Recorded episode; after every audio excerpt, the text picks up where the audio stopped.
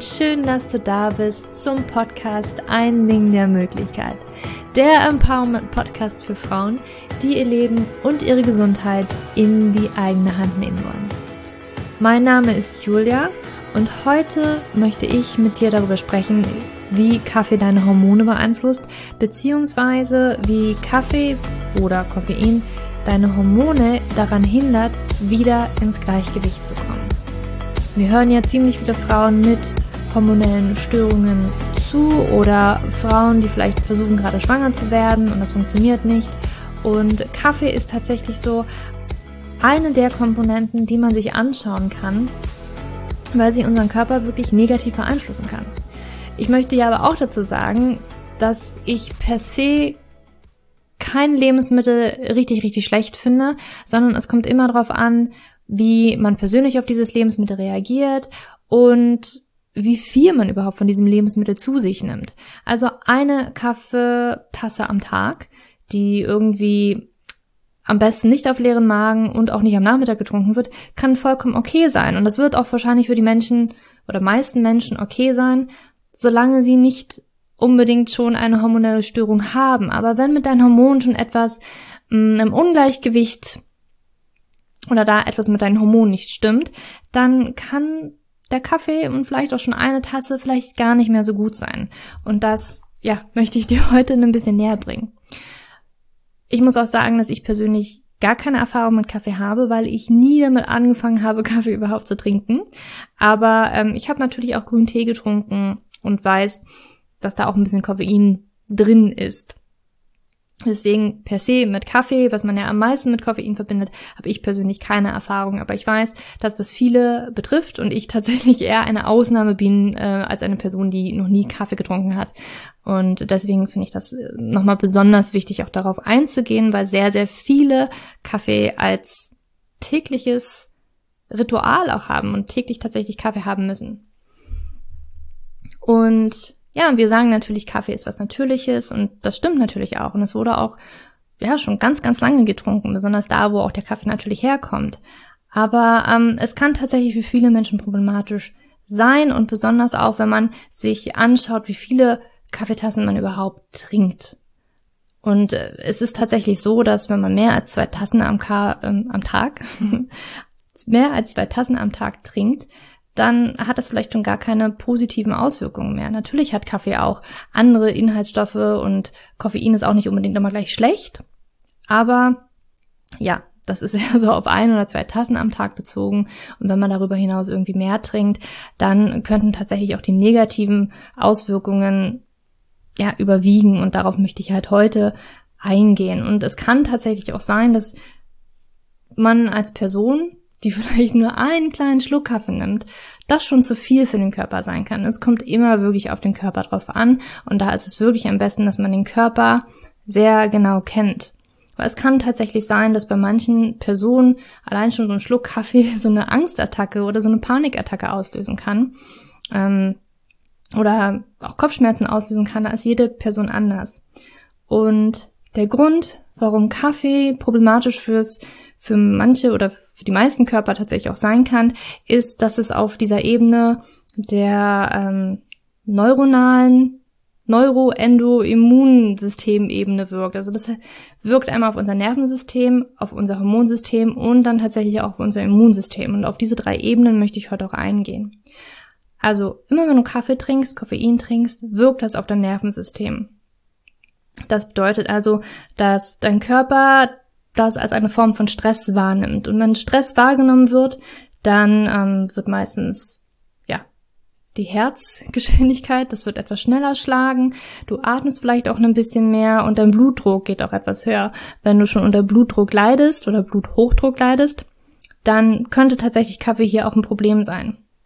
Und hier spielt das auch mit rein, warum bei manchen Menschen Kaffee tatsächlich so eine Panikattacke oder Angst auch verschlimmern kann, weil wenn der Körper da dann auf einmal drin ist, dass das Herz schneller schlägt und auch die Atmung etwas höher geht, der Blutdruck steigt, dann ist es ganz automatisch, dass so eine Person, die anfällig für solche ähm, ja, Panikattacken ist, das natürlich nochmal die Wahrscheinlichkeit höher macht, dass man da wirklich durch Kaffee, Koffein da reingelangen kann. Ähm, warum da Stress für den Körper ist, ist es, weil es auf hormoneller Ebene wirkt. Also du musst dir vorstellen, dass wenn du Kaffee trinkst, dann wirkt das auf deine Nebennieren. Deine Nebennieren sind deine Stressdrüsen im Körper. Das heißt also, sie produzieren so etwas wie Adrenalin und Cortisol. Adrenalin kennen wir alle, das ist so, ja, das äh, chemische Produkt in unserem Körper, was zum Beispiel, wenn wir Achterbahn fahren, ausgeschüttet wird oder wenn wir einen Vortrag halten oder wenn wir eine Prüfung schreiben, wenn wir ganz aufgeregt sind, weil uns Adrenalin oder auch, ja, wenn wir zurück in die Zeit gehen, wo es noch Säbelzahntiger gab, weil es uns nämlich dann genau diesen Push gibt, den unser Körper braucht, um sich richtig zu fokussieren, klaren Tunnelblick, alles andere ausblendet und wirklich hochkonzentriert arbeiten kann, alles im Körper mobilisiert wird, damit die eine Aufgabe richtig gut erledigt werden kann.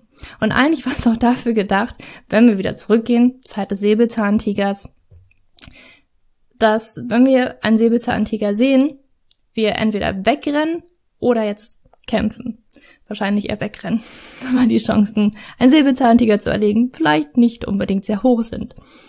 Aber was dann passiert, ist einfach, der Körper nimmt das wahr und denkt sich, wow, Jetzt muss ich alles mobilisieren, jetzt muss ich hier wirklich die ganze Energie in den Muskeln haben, in den Beinen, in den Armen, um möglichst schnell wegrennen zu können. Und wir müssen hoch konzentriert sein. Wir müssen wirklich den ganzen Fokus darauf haben, dass wir nicht über den Stein stolpern, dass wir auch irgendwie den Säbelzahntiger noch im Blick haben und das, also da wirklich richtig fokussiert sind. Und dafür ist Adrenalin da. Und das ist genau das, wenn du Kaffee trinkst, Wahrscheinlich eher, wenn du so müde bist, weil du weißt, das ist das, was mich wach macht. Da kann ich meine Aufgaben besser erledigen. Ich bin vielleicht besser in der Schule, besser in der Uni, ähm, auch auf Arbeit. Natürlich, ich kann mich besser fokussieren. Ich werde wacher. Das ist das, was im Körper passiert, weil Adrenalin ausgestoßen wird. Aber auch Cortisol, das ist so ein ganz, ganz wichtiges und sehr prägnantes, Stresshormone in unserem Körper. Und das haben wahrscheinlich auch schon die meisten gehört, weil das etwas ist, das ist natürlicherweise etwas höher am Morgen und geht dann runter am Abend, wenn man ja eher schlafen gehen möchte. Aber das hält uns halt auch ein bisschen wach und ähm, das ist ein ganz, ganz wichtiges Hormon, was halt bei Stress auch erhöht ausgestoßen wird. Und hier kommt schon Beispiel schon viel dazu, dass es andere Hormone ganz, ganz stark beeinflusst. Vor allen Dingen nehmen wir mal an, du versuchst gerade irgendwie schwanger zu werden und das funktioniert nicht. Ähm, kann es sein, dass du einfach zu gestresst bist, zu viel Cortisol ausgestoßen wird in deinem Körper und dadurch Progesteron in deinem Körper runtergeht. Und Progesteron ist wirklich so das wichtigste oder mit das wichtigste Hormon für die Fruchtbarkeit, damit so ein Kinderwunsch Realisation wird. Ist das überhaupt ein Wort? Realität wird. ist vielleicht das bessere Wort. Ähm, und das ist tatsächlich so im Körper, dass mh, ganz viele Hormone irgendwie von einem, ja, jetzt mal ganz simpel gesagt, von einem Strang oben anfängt und daraus ganz viele Hormone entstehen. Und dann ist es so, dass wenn ein Körper Stress erfährt, er die Produktion von Cortisol favorisiert gegenüber der Pro ähm, Produktion von Progesteron. Man nennt das im Englischen auch so etwas wie den Cortisol-Stil. Ist sehr leidenhaft jetzt ausgedrückt, aber du kannst dir das so denken, dass einfach die Ressourcen von Progesteron, damit das produziert werden kann, einfach weggenommen wird, um vom Körper, um Cortisol herzustellen. Weil Cortisol wird einfach viel dringender gebraucht, wenn dein Körper wahrnimmt, es ist Stress auf irgendeine Art und Weise. Und Kaffee wirkt halt auf die Nebennieren, weil es so eine Stressreaktion auslöst und der Körper möchte dann einfach Cortisol ausschütten. Und das heißt, Progesteron kann schon mal nach unten gehen. Das ist eine Variante, wie es zum Beispiel auf deine Hormone wirken kann. Eine andere Variante ist, dass es tatsächlich auch so wirkt und jetzt, wenn du dir wieder den Säbelzahntiger vorstellst und du musst weglaufen oder du musst kämpfen, du musst irgendwie agieren, dann braucht dein Körper dafür Energie. Er braucht Energie, damit du wegrennen kannst. Und diese Energie kriegen unsere Muskeln einfach durch Glucose. Nun hast du aber vielleicht gerade nichts gegessen, keine Glucose im Blut, ja, was macht der Körper dann? Er braucht ja trotzdem die Energie. Er kann sich dich, kann dich ja nicht einfach da stehen lassen und ähm, den Säbelzahntiger einfach, ja, dass du da ausgeliefert bist. Das macht er natürlich nicht, sondern er hat einen Weg, um an Glucose ranzukommen. Glucose wird nämlich auch gespeichert in unseren Muskelzellen, aber in Form von Glykogen. Es wird auch in der Leberzelle als Glykogen gespeichert. Und hier kommt das dann, dieser Prozess im Körper zustande, dass jetzt, das also wie ich mich heute ausdrücke, ja, ist ja ganz schlimm. Also tut mir, tut mir ganz so leid. Ich äh, habe heute äh, meine Periode bekommen, meine kleine Ausrede. Ich bin nicht ganz klar im Kopf, aber ich wollte diese Podcast-Folge heute unbedingt aufnehmen. Also zurück. Wenn wir Stress erfahren, braucht der Körper Energie und diese Energie bekommen wir durch Glucose. Wenn wir aber gerade nichts gegessen haben und eigentlich gar keine Glucose im Blut haben, braucht unser Körper das irgendwo her und das kriegt er natürlich aus dem Körper. Glucose kann im Körper in Form als Glykogen in den Muskelzellen und Leberzellen zum Beispiel gespeichert werden. Cortisol, bei Stress ausgeschüttet, sorgt dafür, dass diese Glykogenspeicher mobilisiert werden. Und diese Glykogenspeicher werden in der Leber zu Glucose zurückgewandelt sozusagen, also wieder umgewandelt. Und somit steigt, obwohl wir nichts gegessen haben, der, Blut, der Blutzuckerspiegel im Blut damit unsere Muskelzellen Energie haben. Und wenn der Blutzuckerwert steigt im Blut, heißt das auch, dass der Körper das jetzt natürlich ähm, sieht und merkt, Blutzucker ist hoch, super, unsere Muskeln brauchen Energie. Jetzt muss das aber an die Muskelzellen noch reintransportiert werden. Das heißt, ich muss ähm, Insulin ausschütten. Und Insulin ist der Schlüssel für die Muskelzellen, damit das Türchen aufgeschlossen wird und ja, die Glucose in die Muskelzellen reinkommt. Das heißt also, einfach nur weil du Stress hattest, Cortisol hochgegangen ist, stößt dein Körper auf einmal Blutzucker aus, weil er das umwandelt von Glykogen und Insulin wird auch in die Höhe getrieben. Und das kann zum Beispiel bei vielen schon ein Problem sein, die PCOS haben, Insulinresistenz haben, die denken, boah, ich bin jetzt low carb gegangen, voll gut, ich trinke aber noch Kaffee ja, hast du nichts gegessen, frühmorgen kein Frühstück gegessen, das erste, was du trinkst, ist dein Kaffee und dann hast du dir eigentlich schon dein Blutzucker und dein Insulinwert nämlich in die Höhe getrieben. Und trinkst du viel Kaffee und das auf Dauer, kann das tatsächlich auch in eine Insulinresistenz, ich sage jetzt mal, enden. Muss natürlich nicht so sein, dass es immer ein kann.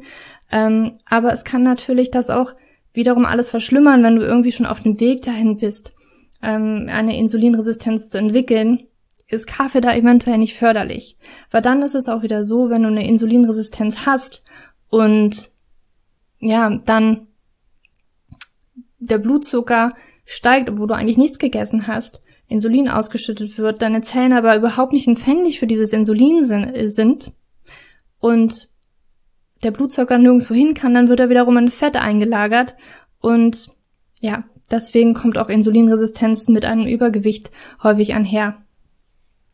Ich hoffe, das ist verständlich gewesen. ähm, also, Stress, Blutzucker steigt, obwohl du nichts gegessen hast. Dadurch wird Insulin ausgeschüttet, damit deine Zellen das aufnehmen können. Aber ja, auf Dauer könnte das eine Insulinresistenz werden oder eine Insulinresistenz wird schlimmer. Und das kann tatsächlich auch zur Gewichtszunahme führen. Dadurch, dass du eventuell eine Insulinresistenz hast und der Zucker halt irgendwo hin muss und der wird dann in Form von Fett im Körper gespeichert. Das heißt also, einmal wirkt Kaffee tatsächlich auf den Blutzuckerspiegel, vorrangig natürlich auch erstmal über den Stress und dann auch auf Progesteron. Das heißt also, die Fruchtbarkeit kann in vielen Bereichen hier wirklich leiden bei einer Frau. Und natürlich, je nachdem, wie du gepolt bist oder wie deine Gene auch jetzt hier aktiv sind, kann es natürlich sein, dass allein schon bei deinem Stress Reaktion so hoch ist, wenn du Kaffee trinkst, das kann schon dafür sorgen, dass deine Nebennieren auch männliche Hormone ausschütten. Oder wenn du empfänglich bist, männliche Hormone durch erhöhte Insulinwerte auszuschütten, kann hier auch Kaffee wieder reinspielen. Also das, das spreche ich jetzt besonders die Frauen mit PCOS ein. Kaffee kann hier wirklich, ja, dem, dem zuspielen, dieser hormonellen Störung und dich daran hindern, aus dieser hormonellen Störung rauszukommen. Gleichzeitig ist es aber auch so, wenn zum Beispiel Insulin steigt, Insulin ist schon ein sehr entzündungsförderliches Hormon, auch wenn das im Überschuss da ist. Und dann kommt wieder das Immunsystem auch ins Spiel, dass einfach diese unterschwellige Entzündung im Körper immer zu hoch ist durch den Kaffee, den du trinkst. Und deswegen wirkt es also aufs Nervensystem, auf die Hormone und auf das Immunsystem und irgendwie alles drei zusammen, wenn dein Körper schon eine hormonelle Störung hat und auf diesen Ebenen wahrscheinlich eh schon Probleme hat, dann ist Kaffee einfach nicht förderlich für dich. Und dann solltest du gucken, dass du entweder weniger Kaffee trinkst und dich dann so langsam rausschleichst und das einfach mal für einen Zeitraum weglässt, bis deine Hormone wieder im Gleichgewicht sind. Das heißt, also ich bin hier überhaupt nicht diejenige, die sagt, Kaffee ist schlecht, das solltest du nie wieder trinken. Das ist nicht das, was ich dir sagen möchte. Aber solange du ein hormonelles Ungleichgewicht hast, kann es für dich auf jeden Fall gut sein, wenn du von diesem Kaffee erstmal runterkommst. Und später, wenn du gesund bist, kannst du den Kaffee, vielleicht so eine Tasse am Tag, am besten nicht auf leeren Magen, das heißt also nach dem Frühstück und am besten auch nicht mehr nach dem Mittag, also nach dem Mittagessen vielleicht die letzte, ähm, also nicht nach eins, nach 13 Uhr, also zwischen Frühstück und 13 Uhr eine Tasse zu trinken, kann auch gut für dich sein, weil, sagen wir auch ehrlich, natürlich erhöht Kaffee auch deine kognitive Leistungsfähigkeit. Also besonders wenn du eine Prüfung hast oder wenn du sportlich aktiv bist, kann so ein Kaffeeboost echt gut für dich sein, so ein Koffeinboost. Und natürlich kann Kaffee auch ein bisschen glücklich machen und deine Neurotransmitter wie Dopamin und Serotonin in die Höhe treiben. Aber sei dir immer bewusst und denke da vielleicht auch ein bisschen langfristig, wie sich Kaffee auf lange Zeit, wenn du mehrere Tassen am Tag trinkst, auf deinen Körper auswirkt. Und vielleicht das ein bisschen, immer wenn du vor dieser Tasse stehst, besonders am Nachmittags, im Nachmittagstief, guckst, okay, was ist mir jetzt wichtiger? Meine Gesundheit auf lange Sicht oder dass ich jetzt einfach diese Müdigkeit mit dieser Kaffeetasse, ja, dieses, dieses Verlangen danach, ist das jetzt wirklich wichtiger? Und das, das musst du dann selber entscheiden. Und das kommt natürlich auch ganz, ganz, ganz stark darauf an, wie du Kaffee selbst verstoffwechselst. Da ist wirklich auch nochmal jeder ähm, Körper anders. Es, es gibt ja viele Leute, die wissen, also wenn ich nachmittags einen Kaffee trinke, dann kann ich abends nicht mehr schlafen. Wenn du aber so jemand bist wie mein Freund, ich werde meinen Freund wahrscheinlich nie vom Kaffee abbringen, Norweger trinken tatsächlich sehr, sehr viel Kaffee, ähm, der kann nach dem Abendbrot seine Tasse Kaffee trinken, ob es jetzt gut ist oder nicht. Äh, darüber wollen wir uns jetzt mal nicht streiten aber der kann trotzdem wunderbar schlafen. Also das ist so ein Zeichen, dass er ein Typ ist, der Kaffee richtig gut und schnell verstoffwechseln kann. Und es gibt halt Leute, die können Kaffee nicht so schnell verstoffwechseln. Das kann tatsächlich in den Genen liegen, aber es kann natürlich auch noch andere Ursachen haben, wie die Leber zum Beispiel arbeitet. Und das spielt natürlich auch mit rein. Und natürlich musst du dir auch angucken, wo Kaffee wie in welchem Gehalt auch drinne ist. Ähm, Kaffee zum Beispiel ist nicht gleich Kaffee, es kommt halt tatsächlich drauf an, trinkst du eine kleine Tasse, ist sie stark mit Wasser verdünnt, ist sie nie so stark mit Wasser verdünnt. Also wenn du jetzt zum Beispiel in eine große Kaffeekette gehst, Namen wollen wir hier nicht nennen, ähm, aber dann hat man, hat man, glaube meistens nicht wirklich eine Portion da drin, sondern vielleicht auch einen doppelten Kaffee. Also da ist ja, das sind ja Riesenbecher die du da teilweise bekommst. Also da wirklich mal nachdenken, ist es halt wirklich nur ein Kaffee, den du trinkst, oder sind es tatsächlich zwei oder drei Kaffee, die du da mit einem Pot trinkst. Dann guck dir auch an, was du vielleicht darüber hinaus noch trinkst. Viele denken ja auch, hm, ja, dann grüner Tee, schwarzer Tee. Natürlich haben die auch Koffein, das wissen auch die meisten. Aber da kann es durchaus auch sein, dass so eine Tasse Tee genauso viel Koffein hat wie so ein Kaffee. Ganz groß mit vorne bei ist zum Beispiel Matcha. Matcha-Tee hat unglaublich viel Koffein. Also nur mal zum Vergleich. So eine Kaffeetasse kommt immer darauf an, was für ein Kaffee das ist, wie viel Wasser da drin ist, wie, also wie stark du den sozusagen trinkst. Sagen wir mal, kann bis zu 150, um die 150 Milligramm pro Portion haben.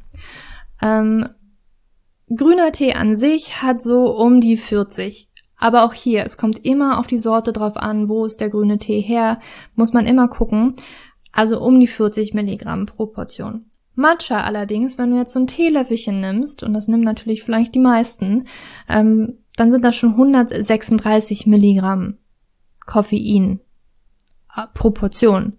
Wenn du da zwei nimmst, dann ist es natürlich doppelt so viel und dann ist das weit über 260 Koffein. Ja, wir reden hier von Koffein, Milligramm Koffein. Natürlich hat grüner Tee und Tee immer auch noch Kaffee an sich auch, hat auch noch andere Inhaltsstoffe, Wirkstoffe mit drin, die auch für den Körper immer gut sein können. Ne? Aber wenn da wirklich viel Koffein drin ist und du eine hormonelle Störung hast, dann ist das ist das vielleicht auch aufgehoben, dann musstest du halt da wirklich gucken, ähm, welche Form von Tee du trinkst. Ähm, schwarzer Tee zum Beispiel ungefähr 70 Milligramm. Club Mate, das war, glaube ich, vor zehn Jahren mal total trendy, das immer zu trinken, hat tatsächlich 100 Milligramm Koffein pro Portion, aber auch Kakao, ne, das musst du dir auch vor Augen halten. Kakao hat auch Koffein drin und so 100% Rohkakao, wenn wir jetzt davon ausgehen, hat 140 Milligramm Koffein pro ja, Portion. das ist jetzt hier so angegeben. Ähm, und dann kannst du auch mal gucken, wenn du Schokolade isst, ist es natürlich nicht mehr ganz so viel, sondern das ist dann natürlich noch mit anderen Sachen verdünnt, in Anführungsstrichen. Und ja, aber wann isst du Schokolade? Das isst du wahrscheinlich auch meist abends. Also da könntest du auch mal gucken. Das ist nämlich gar nicht so gut, wenn du vielleicht das abends unbedingt trinkst, wo Cortisol eigentlich natürlicherweise eher runtergeht. Und wenn du das dann künstlich wieder hochpushst, kann das auch negative Folgen haben. Mm, also Koffein tatsächlich in vielen Dingen drin, in unterschiedlicher Variation, also Stärke. Und schau einfach mal für dich, wie dein Körper darauf reagiert. Und eventuell probierst du es wirklich mal aus, davon runterzukommen. Und da die meisten da wirklich so Art Entzugserscheinungen haben, also Kopfschmerzen sind da vor allen Dingen zu nennen, viele leiden dann unter Kopfschmerzen, wenn sie von Kaffee runtergehen, empfehle ich auch, da wirklich dich runterzuschleichen. Das heißt also vielleicht ähm, halb halb zu machen am Anfang, ja. Also du fängst mit, wenn du, ich sag mal, du trinkst drei Tassen am Tag, dass du zum Beispiel die dritte Tasse, die du trinkst am Tag, ähm, zur Hälfte koffiniert und schon zur anderen Hälfte entkoffinierten Kaffee trinkst, dass du das erstmal mischst und das für eine Woche so machst und dann die Woche danach diese letzte Kaffeetasse vielleicht schon mal komplett entkoffiniert ist und dich so Stück für Stück diesem Kaffeeentzug irgendwie näher kommst, damit du nicht von 0 auf 100 gehen musst. Und das kann relativ schwierig werden, je nachdem, wie lange und ja, wie abhängig dein Körper vielleicht auch schon von Kaffee ist. Ähm, und dich da runterzuschleichen. Natürlich Tee kann weniger haben, ne, grüner Tee, schwarzer Tee kannst du eventuell auch nutzen, um das runterzuschleichen. Das machen auch viele ganz gerne. Aber dir auch bewusst zu sein, dass das immer noch Koffein hat und tatsächlich ähm, je nach Sorte, je nachdem, wie lange du das auch ziehen lässt, kann mehr oder weniger Koffein in deinem Tee dann drinne sein. Und das wirklich im Kopf zu haben und das runterzuschleichen und dann vielleicht auch mal eine Zeit komplett ohne Koffein klarzukommen. Zum Beispiel bei Schokolade, weil ich mir dessen bewusst war, habe ich auch eine lange Zeit ähm, Karob benutzt. Karob ähm, ist so ein bisschen wie Kakao, ein bisschen malzigerer Geschmack, aber ich habe ganz viel damit gemacht, weil es einfach kein Koffein enthält. Und besonders auch gerne, wenn du abends auch mal eine heiße Schokolade trinken möchtest, überlege Karob zu verwenden, einfach weil es kein Koffein hat. Es kann eine super Alternative sein, ist natürlich auch Geschmackssache. Also, Kaffee an sich wirklich nicht schlecht. Eine Tasse am Tag kann super sein für den Körper, ähm, kann positive Vorteile haben, aber wenn du eine hormonelle Störung hast, kann es wirklich auch gut sein, wirklich mal komplett auf Koffein zu verzichten. Besonders dann, wenn du merkst, dass du ohne Kaffee gar nicht wach wirst oder den Nachmittag nicht überstehst, dann ist das ein Zeichen, also wenn dein Körper dann nicht von alleine diese Energie aufbringen kann und abhängig ist von Kaffee, ist es kein gutes Zeichen, sondern eher ein Zeichen, dass dein Körper da wirklich nicht im Gleichgewicht ist.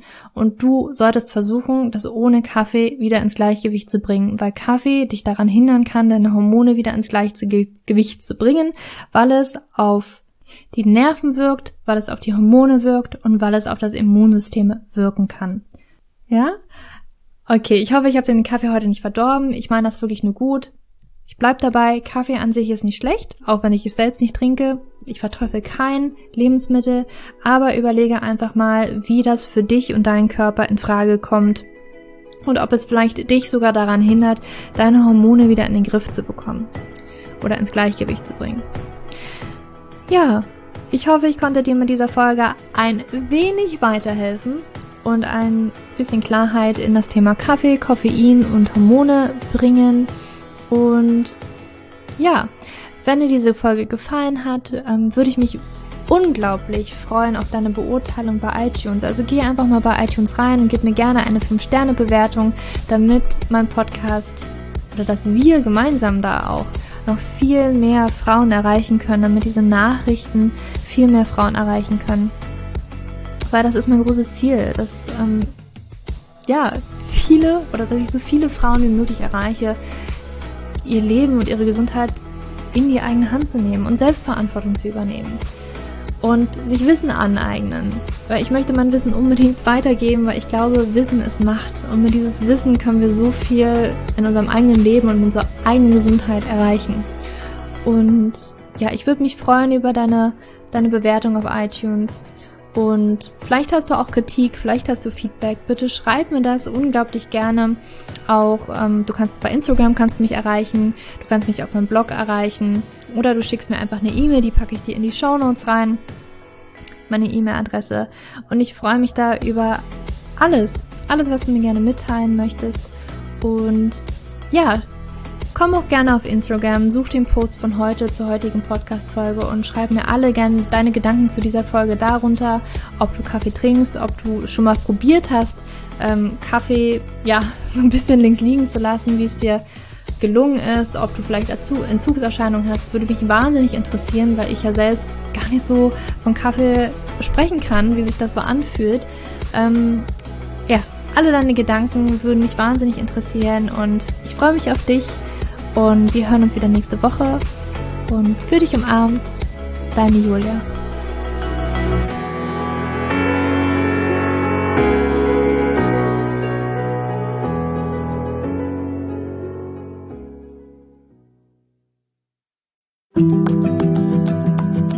Bevor du jetzt hier den Podcast ausschaltest, habe ich noch eine kleine Überraschung für dich. Und zwar hast du vielleicht, wenn du hier reingehört hast, ja Probleme mit deinem Zyklus. Dein Zyklus ist vielleicht sehr unregelmäßig, du hast sehr lange Zyklen, vielleicht hast du auch gar keine Zyklen, vielleicht hast du irgendwie einen Zyklus, aber gar keinen Eisprung da drin, vielleicht hast du mit deiner Menstruation Probleme, vielleicht ist sie sehr stark, vielleicht sehr schwach und hinter diesen Zyklusproblemen liegen meist hormonelle Probleme, also eine hormonelle Dysbalance. Und ich habe herausgefunden, dass es meist vier Haupthormon-Dysbalancen gibt.